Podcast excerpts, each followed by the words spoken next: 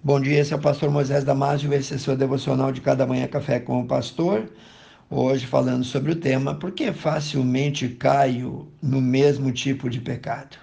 Você pergunta, não sei mais o que fazer, toda semana tenho feito o propósito com Deus de mudar, de viver uma semana diferente, sem cair naquele pecado horrível.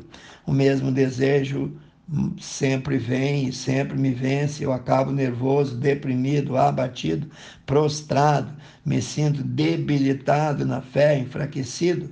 Então faço novamente propósito com Deus para vencer esse pecado que considero vergonhoso. Passam depois alguns dias, fico firme, mas logo vem a vontade de pecar novamente e acabo caindo.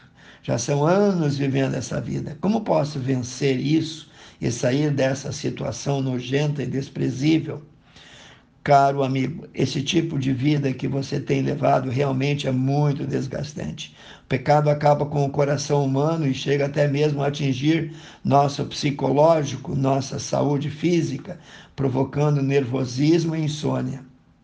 Não foi à toa que o salmista declarou: Enquanto eu guardei silêncio, eu fiquei em silêncio, envelheceram os meus ossos pelo meu bramido, ou seja, pelos meus constantes gemidos em todo o dia. Está em Salmos 32, 3. Por isso que é importante se aproximar de Deus mais e mais, confessar, pedir perdão, e Deus te dará força novamente para que você seja reerguido.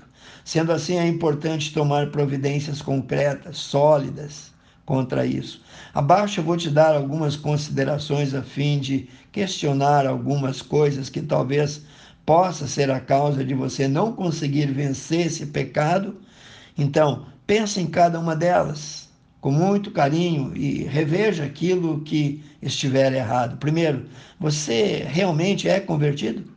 Uma pessoa que vive na prática do pecado deve refletir se realmente já teve um encontro pessoal e verdadeiro com Jesus. Isso porque alguns acham que são convertidos de verdade, mas estão enganados, não são. É importante pensar nessa questão porque a Bíblia afirma que todo aquele que é nascido de Deus não peca, isto é, não vive na prática do pecado. 1 João 3,9.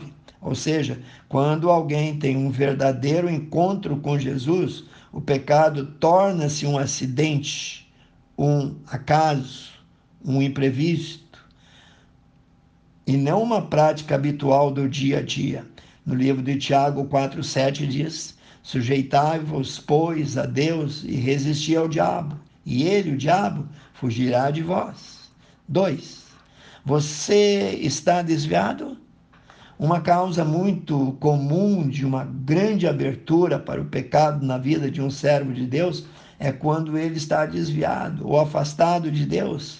E deixa te explicar, isso pode acontecer de estar afastado de Deus já dentro da igreja, pois o primeiro passo para abandonar a igreja é primeiro abandonar a Deus.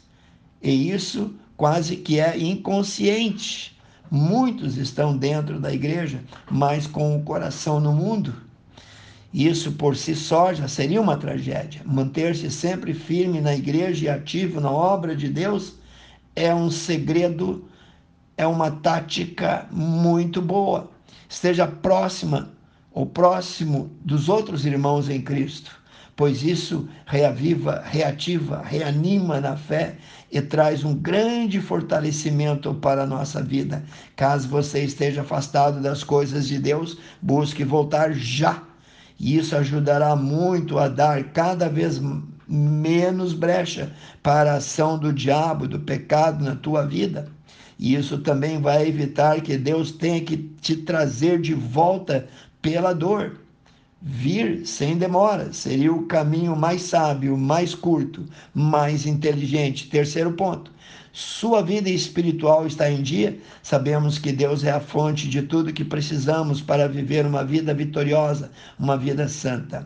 Se por algum motivo nos afastamos dessa fonte, isto é, deixamos de vir aos cultos, deixamos de orar, deixamos de ter comunhão com os irmãos, deixamos de ler a Bíblia, de fazer a obra de Deus, Irmãos, isso é perigoso. É como estar pisando em cima de um campo minado. Estamos assim enfraquecendo o nosso espírito e, consequentemente, fortalecendo a nossa carne. Devemos lembrar que a Bíblia é clara quando diz que a carne milita contra o espírito e o espírito contra a carne, porque são opostos entre si. Gálatas 5,17.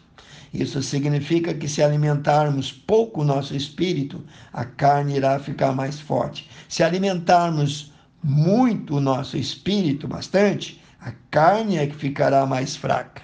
Quarto lugar, você tem ficado muito exposto a esse tipo de pecado? Olhe, não brinque com ele. É muito comum acharmos que vamos vencer um pecado de forma milagrosa. Geralmente não é assim que acontece. Precisamos agir com inteligência diante do pecado. Precisamos vigiar. Por exemplo, muita gente que se diz cristãos tem problemas com pornografia e querem vencer isso. No entanto, não mudam nada suas rotinas. Continuam com os mesmos hábitos de quando o pecado os dominava. Fazendo assim, dificilmente sairão vencedores. Eu aconselho alguém que sempre cai nesse tipo de tentação a nunca ficar sozinho em casa. A iniciativa de mudar deve também partir de você. Então, ficar só olhando ou esperando o milagre pode não acontecer, pois você tem que se ajudar a si mesmo. Leia Josué capítulo 1, versículo 8 e 9. Não ficar sozinho em casa irá tapar aquela brecha que representava a fraqueza dele e ele não ficará tão exposto à tentação. Como você pode perceber, vencer um pecado é uma ação de cooperação da nossa parte e da parte de Deus. Não adianta tentar vencer o pecado com tuas próprias forças sem a ajuda de Deus. No livro de Romanos 6,14 diz: Porque o pecado não terá domínio sobre vós pois não estáis debaixo da lei e sim da graça. Pense nisso. Quero orar contigo, amantíssimo Deus. Abençoe cada um que escutou esse devocional e dê vitória, porque em Cristo nós somos mais do que vencedores. Amém. Se você gostou, passe adiante e eu te vejo no próximo Café com o Pastor.